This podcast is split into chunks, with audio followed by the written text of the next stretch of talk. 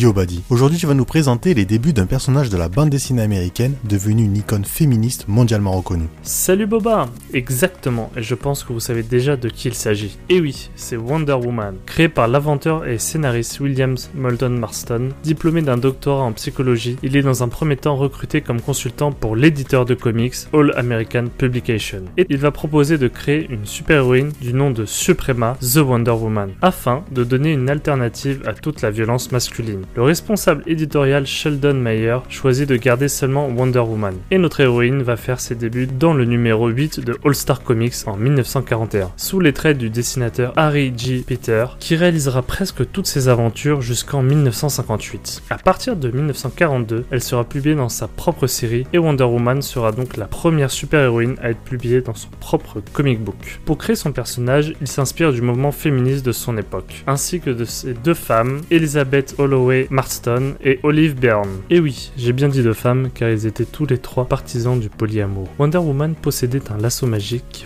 à dire la vérité. On peut y voir un parallèle rigolo avec le détecteur de mensonges dont Marston se dit être l'inventeur. Car en 1922, il est le créateur du test de pression sanguine systolique, ce qui va l'amener à créer un détecteur de mensonges ensuite. En 1947, quand Marston meurt, la veuve Elizabeth Holloway Marston tente alors de se faire embaucher par DC Comics, mais l'éditeur ne lui répondra Europa